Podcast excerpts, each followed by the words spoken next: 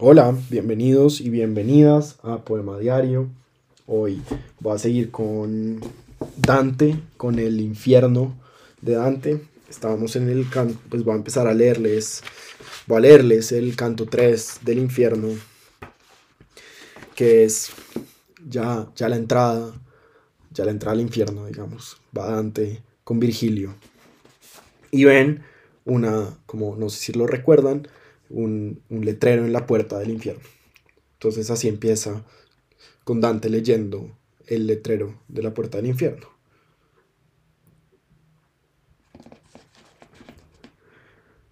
Por mí se va a la ciudad doliente, por mí se va al eternal dolor, por mí se va con la perdida gente.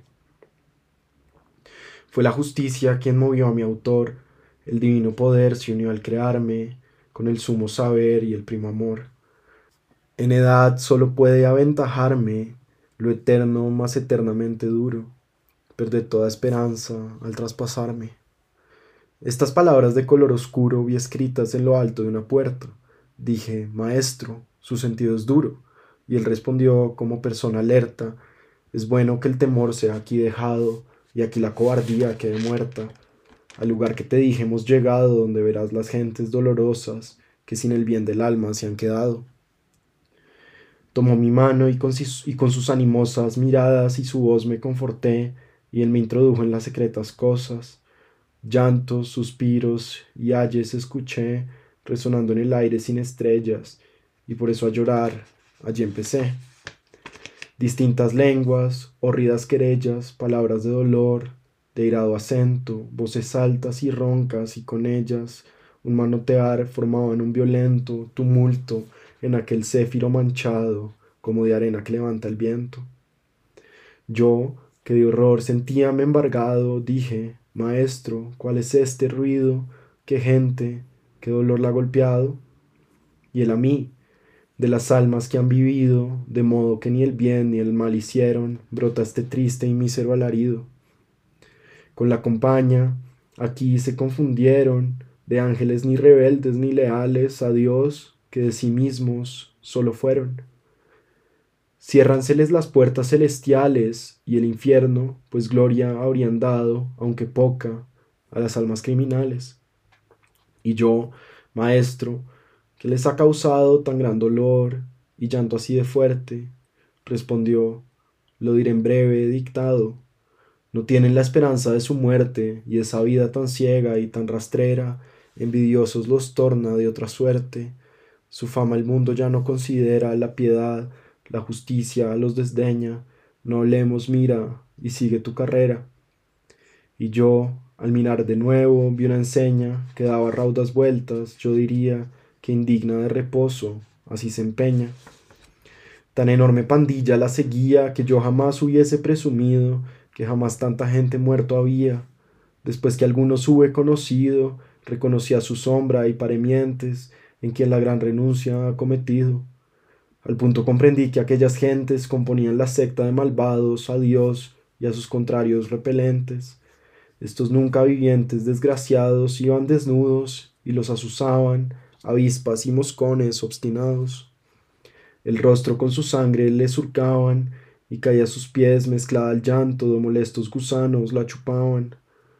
Yo, más allá miraba mientras tanto, y vigente a la orilla de un gran río, dije entonces, ¿por qué se obstina tanto? Y en virtud de qué ley ese gentío en ir al otro lado, cual se advierte, entre la escasa luz, maestro mío. Y él a mí, contestado habrás de verte, cuando del aqueronte en la ribera hayas al parque yo de detenerte, temiendo que mi voz molesta fuera, abatí avergonzado la mirada, y hasta llegar al río mudo era. Contemplamos de un bote la ribada, con un viejo antiguo y blanco pelo, vociferando. ¡Ay, gente depravada! No esperéis nunca más mirar al cielo, vengo para pasaros diligente a las tinieblas del calor y el hielo. Y tú, que estás aquí, alma viviente, aléjate de entre estos que están muertos. Mas yo no me moví, y él impaciente, por distinto camino y otros puertos debes ir, por aquí no pasarás, barcos más leves te serán abiertos. Y mi guía, Carón, no grites más, así se quiere allí donde es posible, lo que se quiere, no preguntarás. Se serenó la faz del irascible piloto de aquel lívido paular, cuyos ojos circunda un fuego horrible. Mas las almas desnudas a temblar y a perder los colores empezaron. Aquel duro discurso al escuchar, contra Dios y sus padres blasfemaron, contra su especie y tiempo y la simiente que los sembró y el sitio en que alentaron. Después, con grandes llantos, esa gente se reunió en la orilla por do pasa todo aquel que temor de Dios no siente. Carón, demonio que al mirar abraza, llamándolos a todos recogía, da con el remo aquel que se retrasa, como las hojas, cuando ya la fría estación se aproxima van cayendo, y la rama su fronda al suelo fía. De Adán las malas siembras van subiendo desde aquellas arenas una a una, cual aves que al reclamo van cediendo.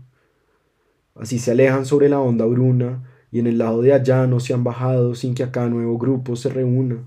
Dijo el maestro afable, Oh hijo amado, de todas las naciones llegan gentes que murieron teniendo a Dios airado.